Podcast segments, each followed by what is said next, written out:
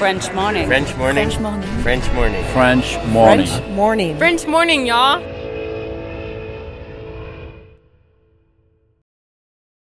Cet épisode a reçu le soutien de la CFE. La CFE, vous connaissez? C'est la Caisse des Français de l'étranger et il s'agit d'une caisse de sécurité sociale créée en 78 pour les Français résidant hors de France. Maladie, maternité, accident du travail ou encore retraite. La CFE permet aux Français de l'étranger de continuer de bénéficier de la même protection sociale qu'en France, à l'étranger. Pour en profiter, il vous suffit d'adhérer à la CFE, peu importe votre situation, peu importe le pays dans lequel vous vivez ou dans lequel vous vous rendez, et bien entendu, peu importe la pathologie ou les circonstances, catastrophes naturelles, faits de guerre, etc. Grâce à la CFE, vous pouvez vous détendre. La Caisse des Français de l'étranger assure la continuité avec le système français de sécurité sociale lors de votre départ de France, mais aussi lors de votre retour d'expatriation, ou encore grâce à la prise en charge des frais de santé pendant vos prochaines vacances en France. Pour en savoir plus, direction cfe.fr. T'inquiète ma poule, ça va aller. ouais, non, c'est parce que même quand on a déménagé, on n'a jamais on n'a jamais douté vraiment. Mais c'est vrai quand je me suis retrouvée dans la voiture pour quitter Liège, pour aller à Charles de Gaulle, avec toute ma vie dans des valises, mon fils, mon chien, mon mari, je me suis dit oh punaise, qu'est-ce qu'on a fait quoi? Qu'est-ce qu'on a fait? Est-ce que c'est pas une bêtise? Je crois que c'est le seul, seul moment où je me suis dit une fois que t'arrives, t'es tellement dans dans l'action, dans dire allez hop tout régler les problèmes qu'en fait après ça roule quoi.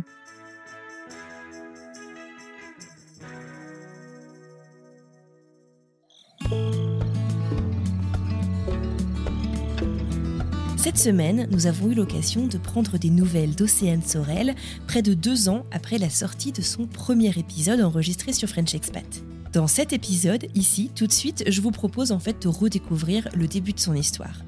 Océane et son mari ne se sont jamais vraiment posé la question de savoir si oui ou non ils allaient partir vivre à l'étranger. La seule question qui prédominait dans leur couple, c'était de savoir où ils allaient partir. Après un doctorat en Belgique, Océane commence à candidater dans plusieurs laboratoires aux États-Unis afin de faire un post-doctorat. Et c'est direction Los Angeles que prend la petite famille avec leur fils aîné.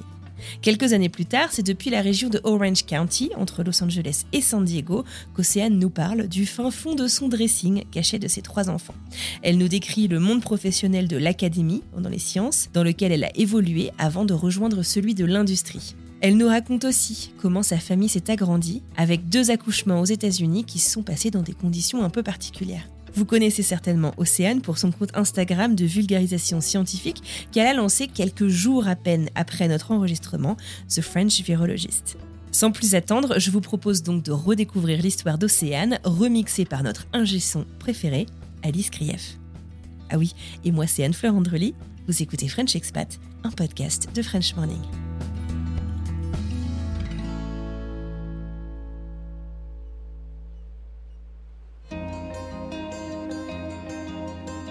Où est-ce que t'es là tout de suite? Je suis dans mon dressing. Parce que c'est le seul endroit où je peux être tranquille et que mes enfants risquent de mettre un petit peu de temps avant de me trouver. J'adore. Je préfère me cacher là. Parce que c'est pas un endroit habituel, donc en théorie, ils ne devraient pas me trouver tout de suite. Ah, brillant, brillant. Écoute, je pense que c'est le premier interview qu'on fait dans le dressing, donc je suis ravie. Et donc, ce dressing, il est situé où? D'où est-ce que tu nous parles, Océane, aujourd'hui? Dans ma maison, qui est située au nord de San Diego, près de Carlsbad. D'accord, donc en Californie, aux États-Unis. Je m'appelle Océane. J'ai 30, bientôt 34 ans. J'allais dire j'ai 32 ans, mais non, j'ai plus 32 ans depuis deux ans. Euh, je suis mariée, j'ai trois enfants, deux garçons et une fille. Mes enfants ont 7, 3 et 6 mois. Je viens, donc j'habite en Californie depuis 2000, janvier 2016 et je viens de Bretagne en, en France. Et on a euh, vécu, enfin moi j'ai vécu 10 ans en Belgique et je suis vétérinaire et chercheuse en virologie.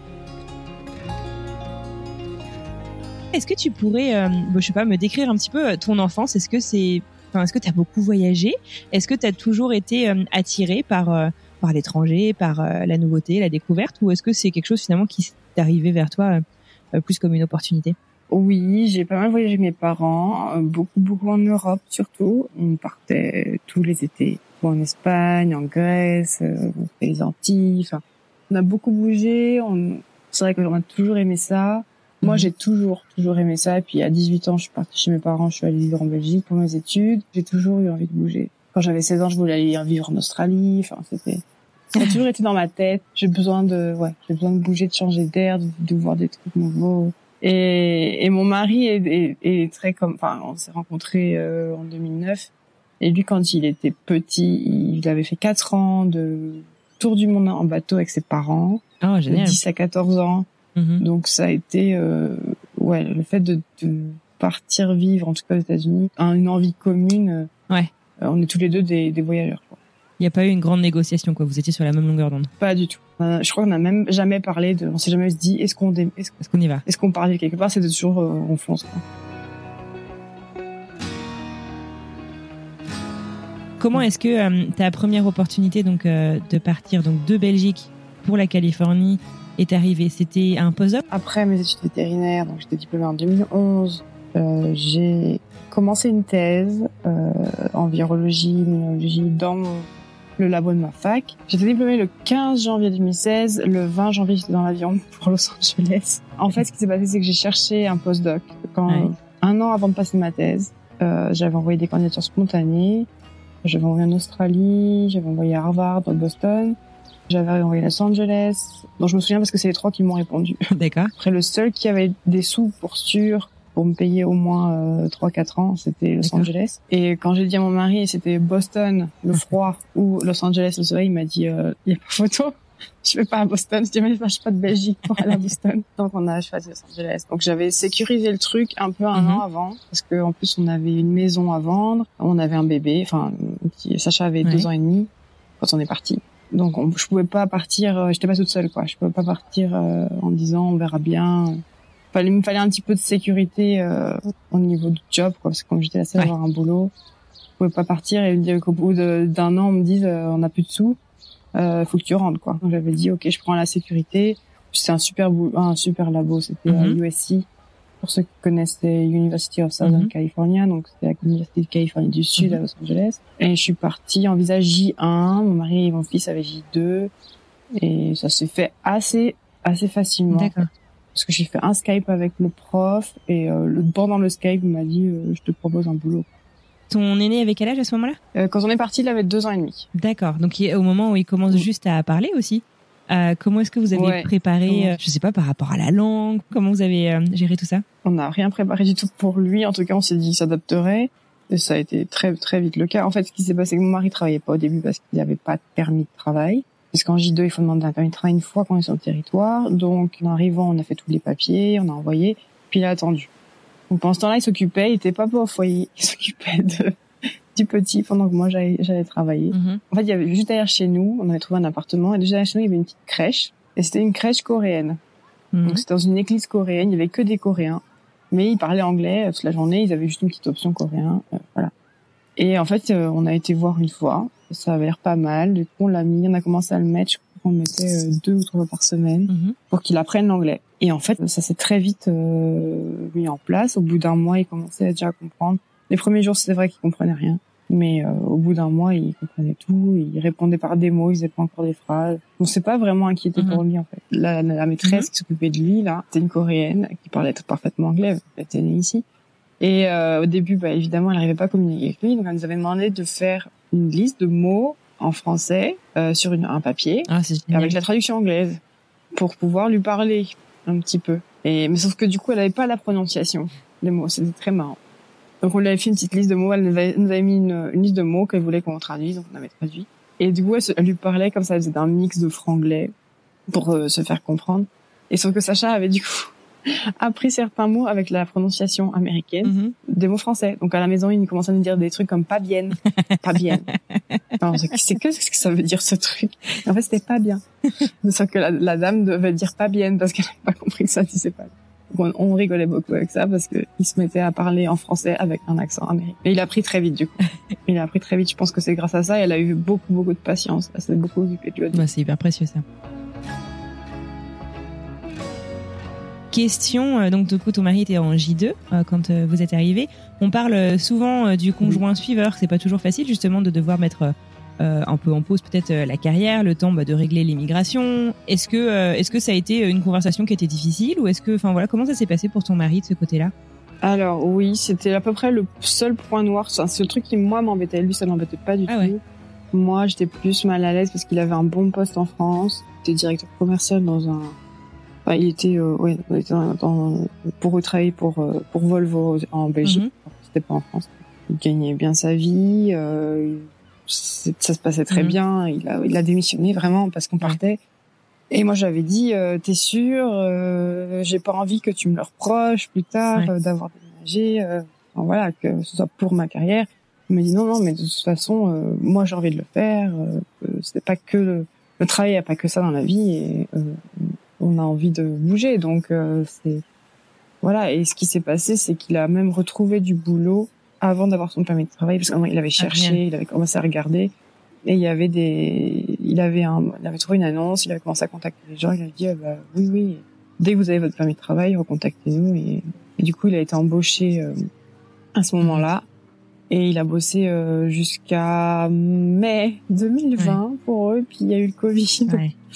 Et ouais, il a perdu son travail à cause du Covid. Mais bon, pour ça c'est pour l'histoire. Voilà, il va retrouver quelque chose, il y aura pas de problème. Mais c'est, ça s'est très bien passé de ce côté-là pour lui. Il a, ouais, il avait même trouvé plus dans sa branche, c'était dans la voile, tout ça. Donc c'était au final un bon changement pour nous deux.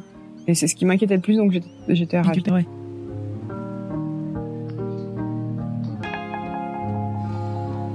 T'es venu donc euh, ici pour le boulot, tu le disais. On a abordé un petit peu le monde de l'académie et des post-docs dans un épisode de la saison 1 avec Jean-Mathieu notamment. Est-ce que tu peux nous expliquer un petit peu en quoi ça consiste euh, le monde de l'académie, justement toi aussi? Est-ce que tu as, mhm. des quelques comparaisons un petit peu pour nous faire comprendre un peu dans quel euh, milieu tu as évolué ici? Je suis assez d'accord. J'ai écouté l'épisode de Jean-Mathieu. Je suis assez d'accord. Enfin, j'ai vécu une expérience assez similaire à la sienne. Donc moi j'ai fait deux postdocs ici. Euh, ce qui s'est passé, donc j'ai fait ma thèse en Belgique. Après je suis partie en postdoc à Los Angeles. J'ai fait deux ans.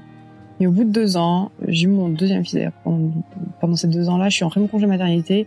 Et notre PI, donc notre PI c'est Principal Investigator, donc c'est le, chef du labo, nous a dit euh, bonne nouvelle, on déménage, euh, le labo déménage, on part à Pittsburgh. Surprise Et là, je dis ça à mon mari, il regarde sur la carte, il me dit jamais la vie j'ai vu là-bas. Et de toute façon, on voulait pas, donc euh, on voulait rester en Californie. Donc il a dit, vous avez soit, en gros, mon chef nous a dit, vous avez soit le choix de partir avec moi, de me suivre et on, voilà, je paye tous vos frais, on déménage, machin, continuez de bosser pour moi, soit vous cherchez un autre boulot ici, sachant que vous êtes sans visa, on va falloir transférer votre visa. Parce que faut savoir que le J1, par employeur. Il faut le transférer d'académique en académique. Tu peux pas le transférer dans le privé. Il faut à tout prix que ce soit un programme euh, universitaire. Donc, moi, je me mets en quête d'un d'un postdoc Californie. Donc, je commence à envoyer des CV dans, de manière spontanée. Pareil que pour le premier, j'avais trouvé en spontané, il n'y avait pas d'annonce rien. Je dis bon, trouver dans mon domaine. Et par chance, oui, j'ai eu euh, facilement euh, quatre entretiens. Un à US, UCSD San Diego, euh, deux à UC Irvine. Euh, il y en avait un autre qui était programme à San Francisco que du coup j'avais annulé parce que j'avais hmm. trouvé un, un, dans l'Oregon. J'ai même plus que ça, j'en ai eu cinq.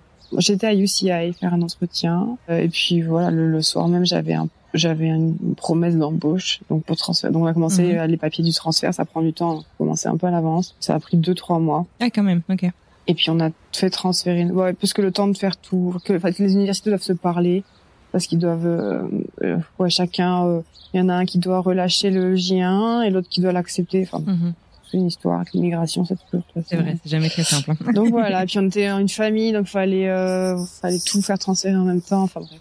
Puis il fallait trouver une maison parce que du coup il fallait qu'on déménage parce qu'on on est parti à UC Irvine qui est à Orange County alors qu'avant, on était sur LA, donc il fallait déménager parce que le trafic, c'est une catastrophe. Alors, Orange County, pour ceux qui connaissent pas, c'est quoi? C'est euh, une heure de Los Angeles? Ouais, quand ça roule bien. Ouais, d'accord.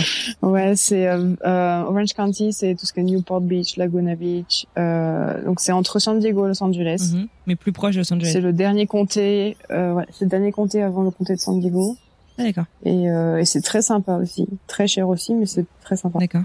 Et donc on a on a vécu là euh, deux ans, enfin presque deux ans. Mhm. Et euh, voilà. Donc mon premier, ma première expérience, c'est que ouais, j'étais dans un labo. Le premier était quand même assez compétitif, très beaucoup de compétition entre euh, les gens. Ça m'a un peu choqué au début parce que on n'est pas on n'est pas du tout comme ça en Europe en fait. On n'a pas du tout cet esprit. Le choc culturel dans le monde du travail, en tout cas dans l'académique, Ouais. il est assez euh, assez violent quand on part. euh, Puis pour en avoir pas discuté avec d'autres euh, Français, Belges, enfin, je crois qu'on est assez uniforme là-dessus. Mhm. Ils sont assez d'accord avec moi. Hein. Tout le monde a eu euh, cette espèce de soufflet qui redescend Mhm. quand t'arrives. Les gens sont sympas. Par contre, dans le boulot, euh, personne s'aide quoi. Personne va t'aider. Tu vas devoir te démerder tout seul. Moi, je faisais mon rythme. Hein. Je faisais mes, ne- mes mes heures quand je faisais en Belgique et je travaillais efficacement, donc ça allait. Mais mes collègues, ils bossaient 7 sur 7 euh, jusqu'à 10 heures du soir parce que le chef était euh, était il aimait, il aimait bien voir tout le monde tout le temps quoi. C'était Mais c'est ouais, ouais. Mais en fait, Ouais, je pense ouais, dans le monde de la recherche académique, effectivement, je pense que c'est très particulier. Il y a beaucoup de, enfin, après, il faut les comprendre. Ils ont beaucoup de pression, les profs. Ils ont beaucoup de pression pour avoir des financements. Ouais, c'est pas la même mécanique qu'en voilà, Europe. ils veulent, non, ils sont financés que par les financements du NIH, tout ça. Donc, s'ils écrivent pas de grande, ils ont pas de grande.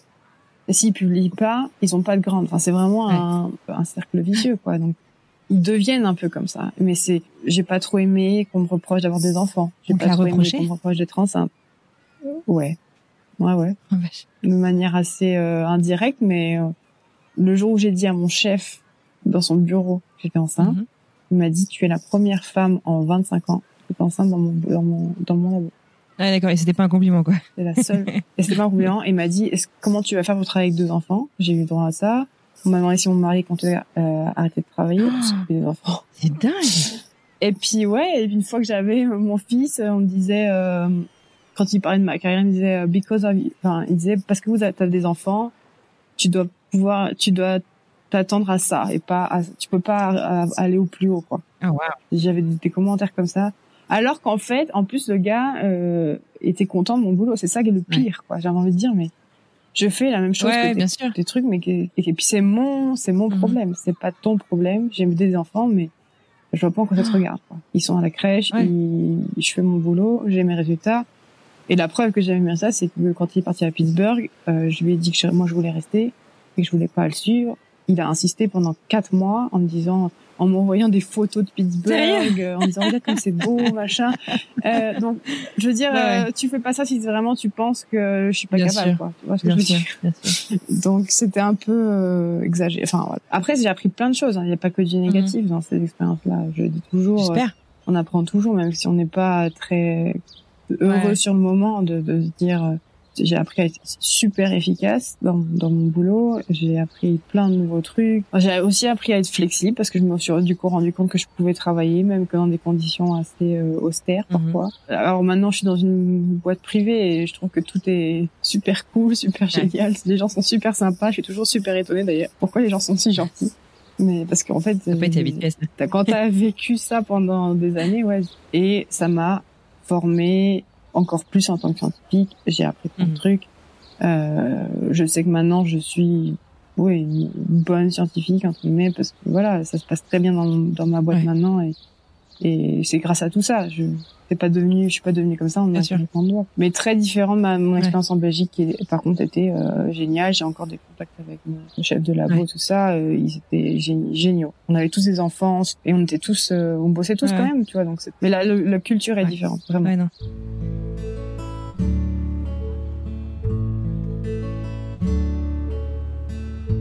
Je suis intéressée en fait de creuser justement un petit peu cet euh, équilibre vie privée, vie professionnelle euh, dans le travail. Donc euh, on a parlé un petit peu du monde de l'académique. Maintenant tu es donc dans une une grande entreprise, une enfin une très un, un des géants hein, en en termes de, de de biotech.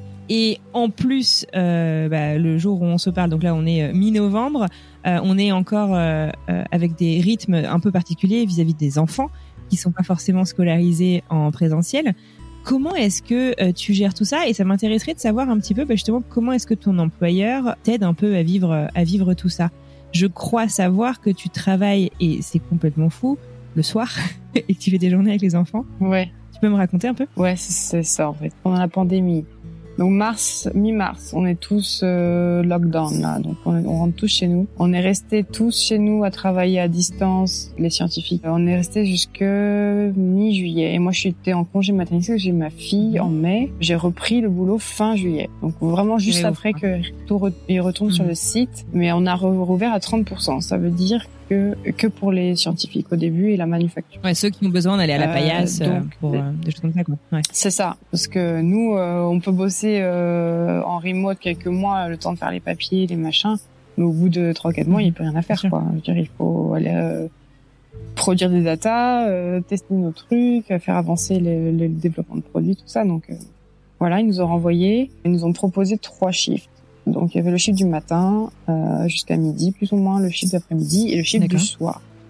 Et moi, j'ai pris le chiffre du soir, qui est de environ, euh, je pars à 4h30, je rentre à 9h30. Parfois, si j'ai besoin de plus, bah, je peux rester jusqu'à minuit si j'ai envie. Pour l'instant, j'arrive à tout faire en 4 heures. Donc, parce que, en fait, je voulais m'occuper de mes enfants parce que Sacha, il va à l'école. Sauf que l'école, c'est que 2h30 par jour de midi et quart à 2h45. Que le matin, c'est online learning. Donc tout le matin, c'est euh, Zoom quoi. Les ouais, travaille sur l'ordinateur, mais il est en first grade, donc il a 7 ans il n'est pas du tout autonome. Si tu prends derrière ses fesses, il est en train de regarder le plafond, euh, que attendre que les heures passent, ou alors il a, il pense à un truc et il me parle de, poney alors qu'il est censé faire des maths. Bah, il a 7 ans, donc euh, s'il n'est pas là pour le focus toutes les 5 minutes en disant Sacha, tu mm. travailles. Et on a aussi les deux autres qui sont dans nos pads, donc il y a Oscar qui a 3 ans et la petite qui a, qui a 6 mois. Donc, euh, et puis comme je l'allaite, ça m'arrange euh, comme ça d'être avec elle. Et après, il part à l'école et moi, je pars vers 4h30 travailler. Je fais mes manips en 4 heures. J'essaie de me grouiller vraiment pour tout faire. Si j'ai besoin de bosser plus, euh, je rebosse sur mon ordi le soir après. Ça m'arrive ou le week-end pour compenser quand les enfants sont couchés. Euh, si j'ai besoin de faire une présentation, par exemple, la semaine dernière, j'avais une présentation. Ben, je l'ai faite le week-end, quoi. Parce que j'ai pas le temps de faire ça sur mon shift. Je le fais de chez moi, le, sur mon ordi. Tout ce qui est boulot d'ordi, tout ça, je peux le faire de la maison, un mmh. peu comme je veux. Et euh, mais mes managers sont très contents comme ça. Voilà, ils sont tant que les résultats sont là, ils s'en fichent un peu de comment je m'organise en fait. Ça les arrange que je sois sur le shift 3 parce que personne veut le shift 3. Au final, ça les arrange comme ça du coup ils décongestionnent un peu le shift 1 mhm. et 2 pour laisser à d'autres gens qui préfèrent prendre ce shift là. Donc en fait le shift 3 c'est très bien parce que du coup il y a personne le soir. Je suis super tranquille, je fais mes trucs et en fait du coup comme j'ai pas trop de distraction parce qu'il y a personne, je fais 4 heures vraiment à fond. Quoi question du coup pour rebondir un peu là-dessus. Donc tes horaires sont aussi bah, réduits, même si euh, tu fais, comme tu dis, tu prends sur ton week-end ou tes soirées si tu as besoin euh, pour euh, finir tes projets. Du coup, enfin d'un point de vue très pratique, nous je sais que tu vois au MIT, ils ont permis aux familles d'adapter leurs horaires jusqu'à fin août. Et à partir de fin août, ils ont dit OK, si maintenant vous pouvez pas faire toujours vos 8 heures à peu près par jour, et eh ben ils, diminuent les payes en fait. Et du coup, je me demande dans l'industrie, est-ce qu'ils ont eu des approches un peu similaires ou est-ce que finalement vous arrivez à à gérer? Pour l'instant, non. Euh, ils nous disent bon, ils nous disent qu'on doit faire 8 heures. Euh, voilà, c'est la politique. Enfin, c'est normal. C'est on est quand même full time employees, donc on doit faire nos, 8 heures. Après, euh, je pense qu'au cumulé, euh, étant donné que je prends pas de pause du tout parce que la, la journée normalement t'avais des pauses pour le lunch tout ça le fait que je te récompense un peu le week-end au final je pense que je suis pas loin des 8 heures et alors il y a un autre truc aussi que j'ai pas mentionné c'est que la journée euh, je ne c'est pas que je ne travaille pas, c'est que je prends tous mes meetings et tous mes calls. Ah quand même. Donc en fait, j'ai facilement une heure ou deux heures de meeting parfois la journée. Tu fais des journées plus hallucinantes. Euh, ouais, donc je suis en meeting, et donc je suis en mute et je m'occupe des enfants. Et quand je dois parler, je leur dis taisez-vous, taisez-vous. Cinq minutes, je dois parler, je me unmute et je dis quelque chose. Et après, je me remute, mute, c'est un peu folklore, mais ou alors je me marie là, et je, me, je évidemment, je m'enferme dans une, dans une pièce, pas forcément le dressing, un autre endroit. Ouais, donc c'est pas que 4 heures, c'est 4 heures plus mes meetings la journée, plus mon, travail personnel sur mon ordi. Donc je pense que je suis facilement 8 heures. Et de toute façon, ils nous ont dit, vous êtes mm. full-time employé, donc vous devez faire vos 8 heures. Et de toute façon, à la fin de l'année, il y a des évaluations, on a nos, nos objectifs individuels. Et euh, il faut qu'on les réussisse, quoi. Donc euh, c'est assez facile à mesurer. Et je pense que c'est à ce moment-là qu'ils diront peut-être. Ils sont quand même plus ouais, concentrés sont... sur le résultat que sur la manière Ils sont très concentrés sur le résultat. Si tu as fait tout ce qu'on t'a demandé, euh, ah, tu peux être très efficace et, et tu peux être quelqu'un de moins efficace et passer 8 heures à le faire. Tu vois ce que je veux dire? C'est pas, c'est le résultat qui est important.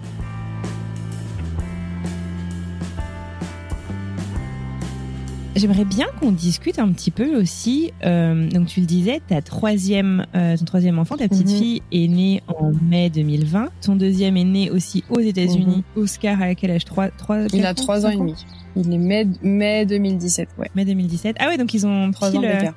pile trois ans d'écart. Est-ce que tu pourrais nous parler un petit peu justement de, enfin toi qui as connu du coup la maternité en Europe, est-ce mhm. que tu pourrais nous parler un petit peu des, des différences et des similitudes que tu as observées entre entre les, les deux, je dire les deux pays ou les deux les deux cultures. Et j'imagine aussi que ça a dû être très particulier d'accoucher de ta petite troisième en pleine pandémie. Sacha est né en Belgique en 2013. Contrairement à la plupart des, des expats à qui j'ai parlé, j'ai préféré la grossesse en Europe. J'ai aussi une mauvaise expérience avec Oscar, donc euh, je pense que ça m'a complètement euh, biaisé de ce côté-là. Mais ouais, en tout cas dans mon cas, ils ont été plus plus compétents euh, en Europe qu'ici. Bon après l'accouchement euh, évidemment ici c'était quand même royal. Euh, ils sont aux petits soins. Il y a une chambre, c'est une chambre d'hôtel. Euh, pour Alba là j'avais j'avais l'écran qui faisait la taille du mur, l'écran de la télé. C'était énorme. J'ai l'impression d'être au cinéma. ouais j'ai préféré le suivi en Europe. Et la différence c'est qu'ici on voit le gynéco. Enfin nous moi j'avais une écho tous les mois pour Oscar quasiment. Pour Alba, j'ai eu moins parce que c'était, il les faisait pas trop euh, sur euh, le site. J'avais quand même tous les mois un mhm. rendez-vous. Il y a quelques petites différences. Euh, euh oui, il y a pas de rééducation périnéale alors qu'en Europe il y en a. Je trouve ça super bête. Enfin bref, il faut se débrouiller tout seul ici. Enfin, faut connaître un petit peu quoi. Si je pense que si t'es américain, t'as jamais entendu parler de, de rééducation périnéale avant, ce qui est quand même vachement dommage. Bref, avec toutes les conséquences que ça peut avoir quand t'es plus âgé, c'est embêtant. Ce que j'aime pas trop la, la médecine américaine, c'est euh, c'est très business. C'est euh, quand tu, moi je suis un peu, bah, je, suis, je suis vétérinaire donc je, je, suis très consciente de, de, tout ce qui est. Allez, je comprends quand on me parle de, de, de problèmes médicaux et tout ça. Euh, mhm. Et c'est vrai quand on essaie de me vendre des trucs qui sont pas nécessaires, je le vois. Enfin, je le vois et je le vois arriver quoi. Et, et c'est là que ça me gêne parce que je me dis putain là, c'est le, c'est le commerce là. là, en train, là en train de me, ouais.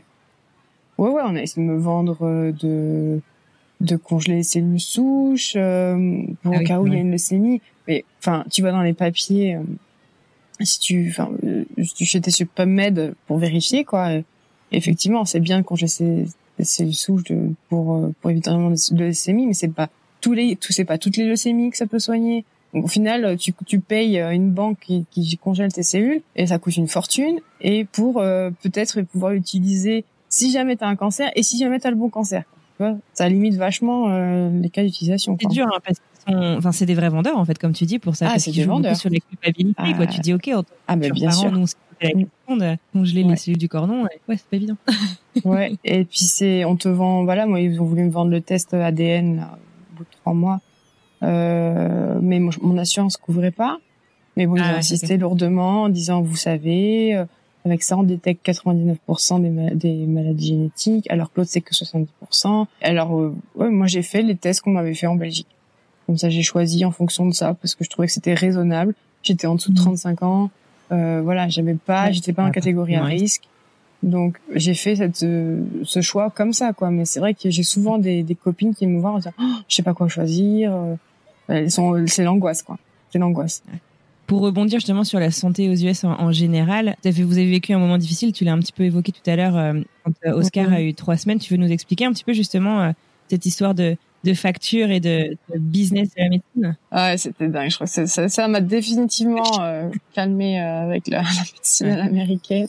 Bon après, j'ai été un peu réconciliée avec Alba parce que ça s'est très bien passé. Mais ouais, Oscar, donc c'était en 2017. Oscar est né en mai. Euh, il allait bien, euh, tout ça, tout allait bien. Et puis il y a trois semaines, il, il avait passé une nuit euh, difficile, mais bon, il dormait pas très bien, donc j'étais pas plus inquiète que ça. Mais il mangeait, il mangeait pas trop. Enfin, il était bizarre. Et je dis, ah, il a peut-être des coliques, quoi. Ouais. Souvent ça sur les coliques. mais je savais, je sentais déjà qu'il y avait un truc qui n'allait pas. Il était allaité et tout ça. Je vais pour le changer. Et là, je vois la masse tout de suite. La masse au niveau de l'aine. Et là, je dis à mon mari, OK, en plus, enfin, je suis veto, c'est des trucs qu'on voit chez les chiens aussi. Enfin, c'est des trucs. Euh, moi, direct, j'ai, su, c'était euh, donc sûrement une, une c'était une hernie inguinale. Et euh, j'avais fait le lien tout de suite avec les symptômes, c'est-à-dire qu'il mangeait plus, il faisait, voilà. pour moi, c'était une hernie inguinale étranglée. Et ça, c'est ah une urgence vitale. Ça veut dire que l'intestin a twisté, le sang passe plus dans l'intestin. Donc si tu si tu attends trop longtemps, ça se nécrose et là c'est la péritonite, c'est la catastrophe. Donc j'ai pris le bébé, j'ai été voir mon mari et j'ai dit il faut qu'il nous emmène aux urgences tout de ah suite. En plus, je suis pas du genre à paniquer. Je suis d'ailleurs, je suis toujours la, celle qui calme tout le monde en disant c'est pas grave, ça saigne, mais c'est rien. Alors que lui, il est en mode toujours panique, euh, faut aller à l'hôpital. Du coup, là, il était en mode, euh, qu'est-ce qui se passe, quoi? Euh, On va à l'hôpital le plus proche qui prenait mon assurance, qui était juste à côté de la maison. Donc là, j'arrive avec le diagnostic. Je dis au gars, j'ai un bébé de trois semaines, il a ça, c'est une hernie inguinale étranglée, il faut, il faut qu'il voit un chirurgien maintenant ou un médecin ou un pédiatre. Quoi. Ils me font attendre de nouveau aux urgences, une fois dans le box et tout. Le gars il me dit ah oui, il confirme mon diagnostic, le gars, le, le, le, le docteur. Et après on me dit, non mais incroyable, on me dit, par contre, on n'a pas de chirurgie pédiatrique ici, donc on peut rien faire. Il faut que vous changiez d'hôpital. Mais, mais vous vouliez pas me le dire avant. Ouais, Là on vient de perdre deux heures avec un bébé de trois semaines qui a un intestin étranglé, qui il commençait déjà, il était pas bien, il, il était vraiment tout mou. Enfin, ah, je savais, moi, je l'ai vu mourir, moi. Franchement, je l'ai vu mourir. Et, euh, et, moi, je pleurais, parce qu'en plus, hormones postpartum, trois semaines. Ah oui, trois semaines. Je pleurais.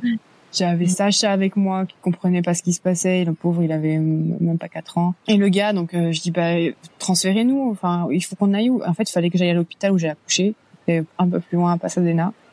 Le gars il dit bon par contre euh, faut que vous preniez votre voiture parce que si on attend l'ambulance euh, ça va être trop long parce que l'ambulance elle est pas là. On est en 2017 à Los Angeles et vous n'êtes pas foutu nous donc on remet le bébé, on n'importe quoi, on remet le bébé dans le cosy, on pas tout le monde et le gars il nous dit vous inquiétez pas, j'ai appelé Pasadena, ils vous attendent, euh, vous allez pas attendre un centre d'attente. Moi j'ai dit on n'attend pas, c'est bon on y va, on fonce.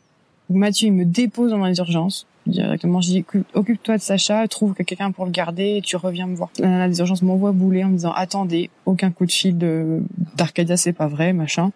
J'attends, mais au moins encore deux heures dans la salle d'attente. C'est pas vrai. Ça fait, le gars, ça fait plus de quatre heures que j'attends avec mon bébé, avec le diagnostic. Il faut qu'il soit, que la hernie, elle soit levée, quoi. Sinon, il, ça va être la chirurgie, la péritone, enfin bref.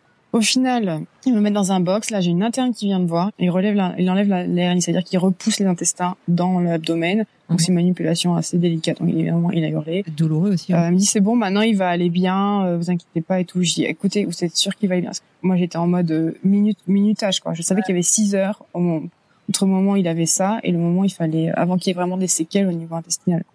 Je leur dis ça fait plus de six heures là. Il a ça. Vous êtes sûr que ça va aller? Faut pas l'opérer quoi. Hum. Du coup, elle me dit euh, attendez, je vais euh, chercher mon chef, il va passer vous dire bonjour. Genre le chef va passer me dire bonjour. OK, je pense qu'elle est en train de se dire OK, ouais, peut-être qu'elle a raison, je vais peut-être aller demander quoi. Et effectivement, le chef de chirurgie est venu.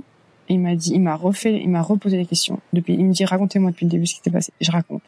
Et là, il me dit, OK, on va vous garder. Demain, on l'opère. Heureusement que j'en ai, reparlé, quoi. Ils l'ont opéré. Et le lendemain, ils l'ont opéré. Euh, ils ont vu que l'intestin avait souffert, mais il n'était pas nécrosé, il n'était pas euh, ischémique. Donc, quand le sang euh, ne passe plus, enfin, que ça commence vraiment à avoir des, des lésions irréversibles, ils m'ont dit, on va le sauver, on n'a pas besoin de faire de résection. par contre, ils ont refermé donc les, les, trous pour éviter que la hernie se, répète. Mm-hmm. Et c'est là qu'ils ont vu que il avait que euh, un canal différent. Donc un canal différent, c'est ce qui amène les spermatozoïdes vers l'extérieur. Il m'a dit, vous savez, ça c'est souvent lié à une absence de rein. Est-ce que vous, à l'échographie du deuxième trimestre, ils vous ont dit qu'il manquait un, il manquait un rein?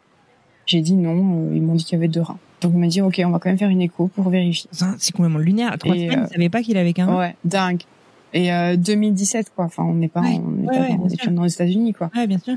Et ma, ma gynéco, c'est la chef de gynécologie, quoi, mhm. du service. Ça, c'est, bref. On fait l'écho, effectivement, il manque un rein. Moi, je dis, c'est quoi ce bordel? C'est, c'est, c'est dingo, quoi. Ouais, non, c'était, en plus, c'était la deuxième hospitalisation qui s'en sont rendu compte qu'il avait qu'un rein. Parce que dans la première hospitalisation, ils m'ont dit, faites une écho, tranquille, plus tard, on va voir s'il avait qu'un rein. On, on ressort de l'hôpital.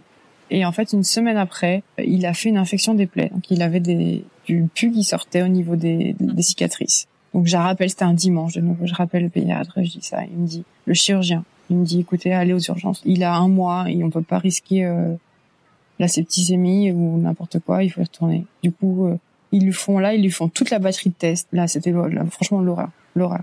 Ils lui ont fait ponction lombaire, ils ont le pauvre, il avait déjà tellement suivi quoi, parce qu'il avait moins d'un mois et que ici, on respecte les protocoles quand les bébés ont moins d'un mois on fait tout ce qu'il faut faire dans le, dans le livre. Même s'il a eu une opération, que c'est sûrement une infection des plaies, on veut vérifier que c'est pas une méningite. Donc le pauvre, il a eu une ponction lombaire, il a eu la totale. Moi, on m'a fait sortir de la chambre. Ils m'ont, ils ont tout fait sans moi parce qu'il hurlait, mmh. qu'ils voulaient pas que je sois là. Donc ils m'ont mis super loin, pas que je l'entende pleurer. Enfin bref, c'était atroce. Et donc c'est à ce moment-là qu'ils ont vu qu'il avait qu'un rein, parce que c'est à ce moment-là qu'ils ont fait l'échographie. Mais entre-temps, comme ils avaient peur à la méningite, euh, ils l'ont mis sous traitement euh, antibiotique qui était euh, néphrotoxique, donc ce c'est toxique pour les reins. Et après ils lui ont fait l'écho, ils ont vu qu'un qu'un rein. Du coup moi j'ai dit vous arrêtez, vous arrêtez tout de suite l'antibiotique euh, qui est pas bon pour les reins parce qu'il avait qu'un rein et qu'il fallait fallait le préserver quoi. Et euh, je dis c'est sûrement une infection des plaies en plus. Et mais bon ils avaient fait ça au cas où. euh. Et le lendemain le résultat de la, prise d'urine revient. Ils me disent il a une infection urinaire. Je dis quoi? Je dis c'est quoi Mais il a une infection urinaire, il a que un rein. Euh, vous lui avez mis des antibiotiques, des frodoxine. Je dis mais c'est quoi Enfin c'est le, le cauchemar quoi, le cauchemar. Et je dis donc il a une infection urinaire et une infection des plaies. Je dis mais il a vraiment pas de bol ce bébé. Enfin c'est pas possible quoi. Et donc on le traite pour l'infection euh, urinaire. Donc ils lui remettent un cinquième antibiotique. Enfin il a eu un milliard d'antibiotiques en deux jours, bref. Et le lendemain, non mais franchement, ça c'était l'apothéose. Le lendemain, la, la pédiatre vient me dire, vient rentre dans la chambre. C'était la pédiatre sympa. Il y avait plusieurs pédiatres, il y en avait une qui était sympa et l'autre qui était un peu bizarre. Elle était sympa. Elle vient me dire, elle s'assoit, elle me dit, j'ai un truc à vous dire. Qu'est-ce qui va encore, qu'est-ce qui va encore nous arriver? Le bébé, il a pas d'infection urinaire. En fait, ils se sont trompés. Ils ont inversé vos résultats avec les résultats de quelqu'un d'autre. C'est pas vrai. Non, mais attends, c'est. Je te jure. C'est hallucinant. Je te jure. J'ai j'ai regardé, j'ai dit, comment c'est possible Ouais. qu'en 2017, on, inv- on inverse des résultats. Et j'ai expliquez-moi là. Là, j'aimerais bien comprendre parce que moi, je travaille dans un labo. J'aimerais bien savoir à quel moment Mm. c'est arrivé, quoi. Enfin, vous avez inversé quoi? Les prélèvements? Vous avez inversé les, les plaques dans les, les incubateurs? Vous avez inversé les rapports? Qu'est-ce que Elle me dit bah non, mais la, la directrice du labo va venir s'excuser. Elle est venue, elle nous a apporté des fleurs, elle s'est platement excusée et tout. Donc en fait, on a filé à ce bébé des antibiotiques Oh, qu'il n'avait pas, dont il n'avait pas besoin. Donc en fait, il n'avait pas d'infection urinaire, il n'avait pas de méningite, il avait juste une infection des plaies. On dit depuis le début, quoi. D'accord. Donc euh, c'est ce qu'on disait depuis le début. Et qu'un rein. Ouais. Donc voilà. Depuis, il va très bien, mais c'est vrai que ça m'a. euh, Ouais, ça a été un Et puis difficile- alors oui, là, difficile quand même, ouais. ah ouais, difficile et surtout qu'après il y a eu la facture. Après il y a eu la facture de tout ça. Euh, donc on a reçu la facture à la maison, 200 000 dollars. 200 000 Même dollars. pas, mais ouais. C'est hallucinant. Mais t'as ton assurance. 200 000 dollars. Bah en fait, ce qui m'a fait flipper, c'est que la claim, la claim a été donc euh, des claims quoi. Donc là, l'hôpital envoie une claim à l'assurance et l'assurance accepte de la payer ou non, de négocier tout ça. Et l'assurance a tout refusé de payer. Comme c'était une urgence, parce qu'en fait ils étaient tous out of euh, network, alors que j'étais Mm. dans l'hôpital in network de mon assurance. Mhm.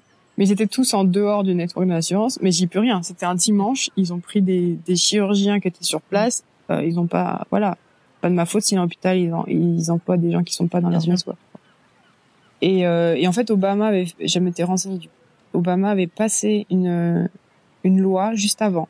Je crois que c'était euh, quelques mois avant, qui disait parce qu'il y avait des gens comme ça qui s'étaient retrouvés à payer 200 000 dollars alors qu'ils ils étaient dans, dans l'hôpital de leur assurance, mais qu'ils avaient que des médecins in- out of network. Ils avaient passé une euh, loi qui disait que quand les gens avaient fait ce qu'il fallait pour aller dans l'hôpital Alors, in ouais. network en cas d'urgence, alors c'était pas leur problème de payer. Donc en fait, ils nous ont jamais couru après pour qu'on paye cette facture, mais nous on était prêts à sauter dans l'avion pour Ah, rentrer. putain, catastrophe. on peut pas payer ça quoi. Bien C'est- sûr. C'est dingo. C'était dingue, dingue. Cette histoire était dingue. Wow. Bon, et donc euh, le petit Oscar en tout cas se porte bien maintenant. Il va très bien. On fait juste attention parce qu'il a qu'un rein. Ouais. Il a un régime un peu euh, Adapté. pas trop, pas de sel, la viande, pas trop de viande. Voilà, je fais super attention à ce qu'il mange. C'est pour ça aussi que je cuisine autant et que je, je suis super euh, chiante avec la bouffe, mais euh, je veux vraiment qu'il qu'il préserve son rein au maximum. Bien sûr. Voilà. Waouh, ok. Euh, bah, en tout cas, merci d'avoir partagé ça. Ça Mm. euh, Enfin, j'imagine que c'est aussi encore euh, un peu émouvant de revenir sur euh, sur ces moments qui n'ont pas dû être faciles pour toute la famille. Ouais, c'était pas. Et puis ouais, ça a stressé tout le monde en, enfin tout le Ah monde oui, en France. avec C'était stressé parce qu'en plus on était tout seul. Donc ça, c'était dur, ouais, parce que on s'était dit, il y en a personne, quoi. Il y en a personne pour garder Sacha. Moi, je... puis on était, on était super inquiets. Ça faisait quoi Ça faisait euh, juste un an que vous étiez là en plus. Enfin, vous étiez pas, vous connaissez. Ouais, ça faisait un an Ouais. et demi. Ouais.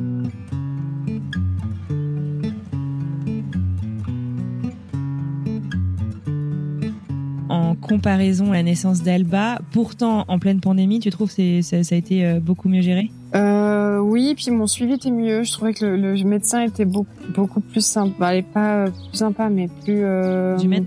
C'est un jeune qui sortait de l'école et euh, il- on avait des discussions scientifiques tous les deux. Il était vraiment, vraiment, euh, il savait que j'étais virologiste et tout, donc euh, quand il me, enfin, parce qu'on, j'avais raconté tout le, toute l'histoire avec le rein, euh, voilà, il, me- il, il s'inquiétait un peu pour la petite et il me disait oui, On avait vraiment des, une approche plus euh, scientifique en fait, du truc, alors que ma gynéco était très euh, les bouquins, elle appliquait tout ce qu'il y avait dans les bouquins, elle réfléchissait pas en fait, elle réfléchissait pas du tout.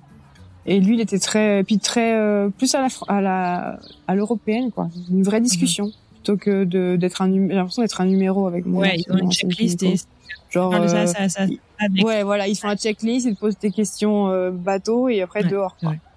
Alors que là, c'était plus des, des vrais, euh, peut-être parce qu'il était jeune et qu'il sortait de l'école, je sais pas. Et l'accouchement, euh, ouais, accouchement bizarre avec un masque sur la tête, euh, toute seule parce que mon mari était pas là parce qu'il a gardé les petits. Euh, il est arrivé juste après la naissance. Il est arrivé une, voilà, la petite elle était née depuis une demi-heure. Il est arrivé après parce qu'il avait fait garder les petits le matin. Évidemment, ses frères n'ont pas pu venir, donc c'était un peu le le, allez, le truc triste, même si je l'ai assez bien vécu parce que j'y étais prêt, préparée. J'ai été déclenchée, donc tout s'est fait assez euh, calmement, euh, facilement. C'était mon dernier, mon troisième, voilà, j'étais un peu rodée, j'avoue. Et ils ont redécouvert la petite sœur dans la voiture ah. parce que évidemment euh, pandémie, donc ils n'ont pas le droit de sortir de la ah voiture. Ah donc euh, quelqu'un m'a amené à la voiture en fauteuil roulant avec la petite sur les genoux mon mari et mes, mes fils ont dû m'attendre dans la voiture. Donc j'ai mis la petite dans la voiture et c'est là que les frères, euh, les frères sont détachés pour aller voir leur petite sœur dans, dans la voiture. Waouh. Ouais, parce que je suis restée 24 heures du coup. J'ai demandé à sortir après 24 C'est vrai que c'est ce qu'ils disent souvent. Parce que c'est possible ici. Euh, les, le, pour le premier, les gens prennent les 48 heures à fond parce qu'ici c'est ça, c'est 40, euh, 48 heures si c'est par voie basse. Et euh, mais que après à partir du deuxième euh, bah, les, les mamans veulent souvent rentrer euh, avec leurs autres enfants. Ouais puis là j'avais vraiment envie de la, la rencontre. Puis en fait j'étais réveillée tout le temps là. Toutes les toutes les heures il y avait quelqu'un qui venait me, déranger ou qui réveillait le bébé pour lui prendre ses trucs. Ah mais il me rendait dingue. Laissez-la tranquille je viens de l'endormir s'il vous plaît. Et non voilà bref. Du coup je, je veux rentrer chez moi. C'est moi rentrer chez moi puis obligé de mettre le masque toute la journée. Ah ouais, même si t'es en, chambre individuelle. Euh... Ouais, en fait t'as le droit de l'enlever quand ils sont partis, mais dès qu'ils sont là, tu dois le remettre. Heures, Dès comme ils sont tout le temps là, voilà, t'es tout le temps avec le oh masque, tu dois le remettre, d'y penser. Ouais, c'est chiant. C'était super chiant. Pourtant j'avais un test négatif au Covid parce qu'ils m'ont testé. Hein. Ils m'ont testé, obligation, obligatoire de, de se faire tester. Avant d'accoucher, au moment où t'arrives ou Je l'ai fait le vendredi, et j'étais déclenché le dimanche, comme ça j'avais un résultat pour le dimanche. Et alors en arrivant, ils m'ont dit ah, vous avez fait un test vendredi? Va peut-être le refaire quand même, que c'était il y a deux jours. J'ai non, non, c'est bon. J'ai fait vendredi, vous allez pas me remettre le coton-tige au fond, tout au fond du nez, là, alors que je viens de le faire, quoi. S'il vous faut de plus, euh, je sors pas, euh, je suis enceinte de neuf mois, euh, je vais nulle part. Question, dis donc, aux US, j'ai l'impression, mais du coup, je suis intéressée de savoir un peu ta perspective par rapport à, à l'Europe, mais j'ai l'impression qu'on est quand même très très mhm. pro allaitement et finalement ça fait partie un peu de la norme. Alors en Belgique, je sais pas comment c'est, mais en France, on sait qu'il y a encore euh, beaucoup de gens qui sont pas trop formés euh, à tout ça. Et du coup, je me demande un peu qu'est-ce que ça a été ton expérience, comme tu disais que tu allaitais euh, Alba actuellement. Oui, j'étais, c'était très pro allaitement, mais en Belgique aussi, parce qu'en Belgique, j'ai accouché dans un hôpital qu'on appelle Amis des bébés. Et c'est des hôpitaux qui sont assez pro allaitement. Donc ils ont beaucoup de sages-femmes qui aident beaucoup. Ça m'a beaucoup aidé avec Sacha d'ailleurs, parce que c'était mon premier.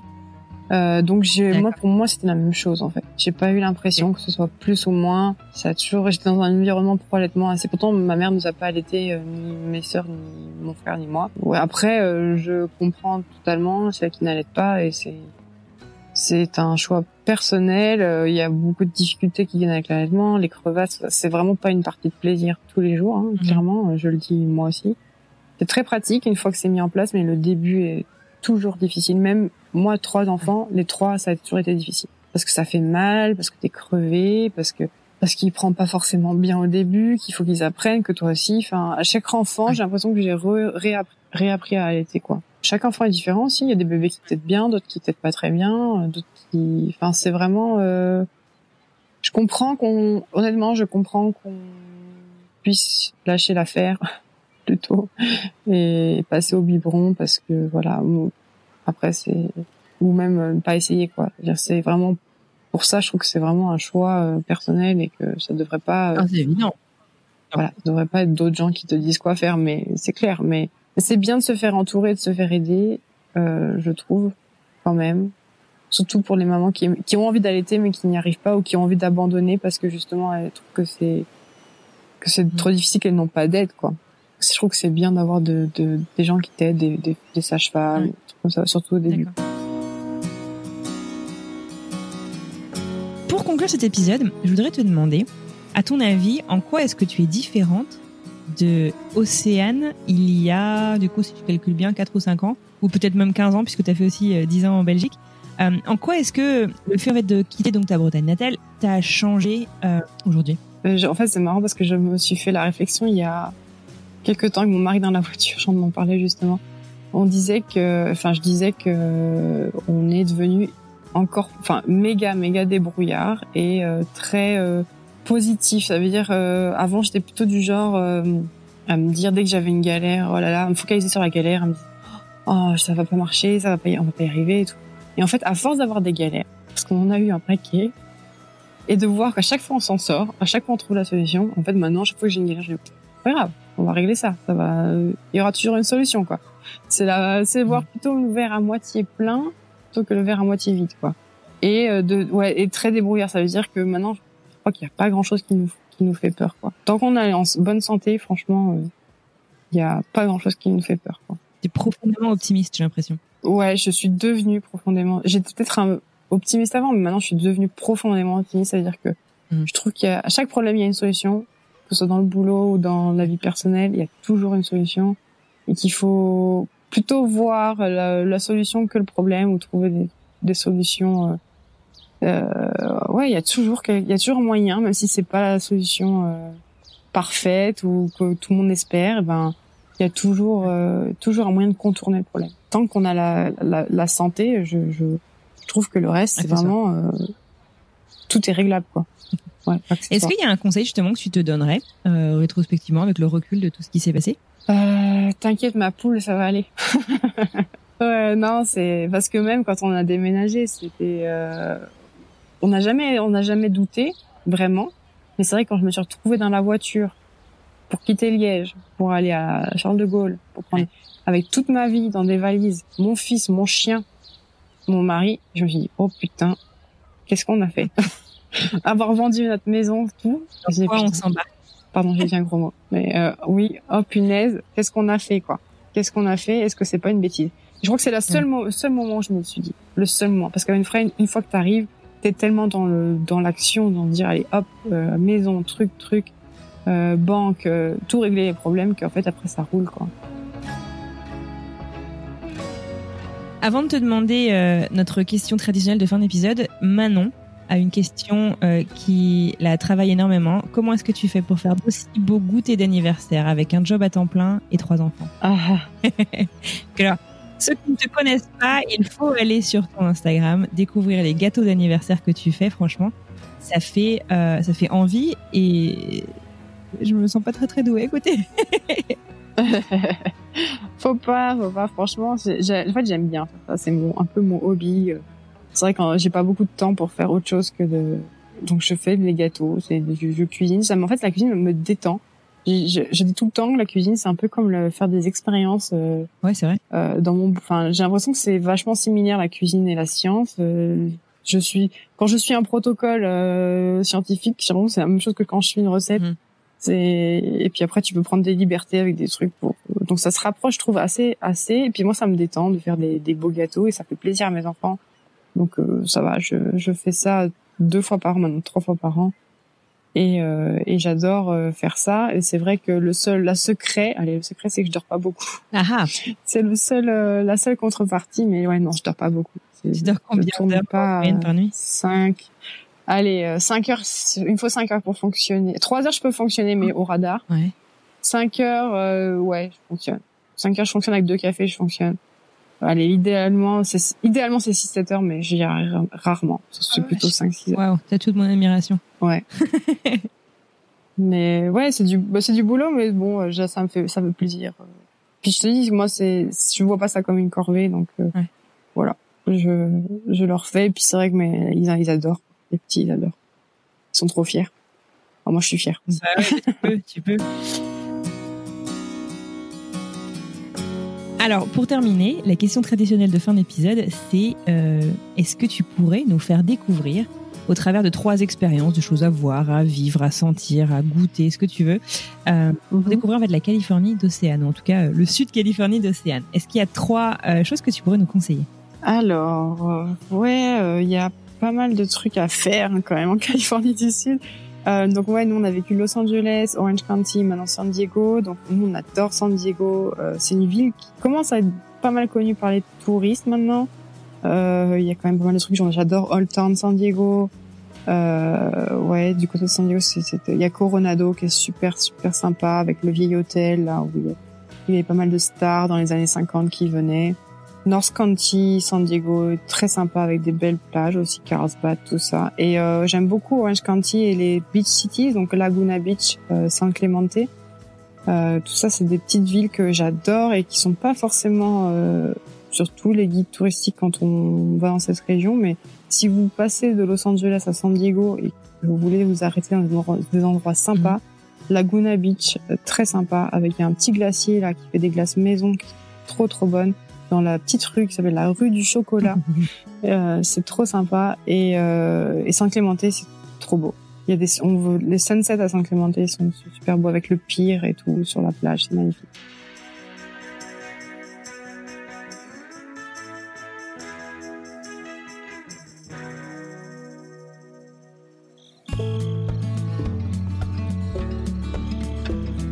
Et voilà, c'est tout pour aujourd'hui. J'espère que cette rediffusion vous aura donné envie d'en savoir plus. Si c'est le cas, remontez juste d'un épisode votre flux de podcast dans votre application préférée.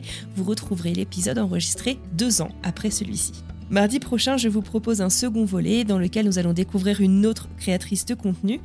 Petit indice, nous allons parler des États-Unis. Allez, je vous souhaite une très belle journée, un excellent week-end et je vous retrouve donc mardi pour une nouvelle histoire.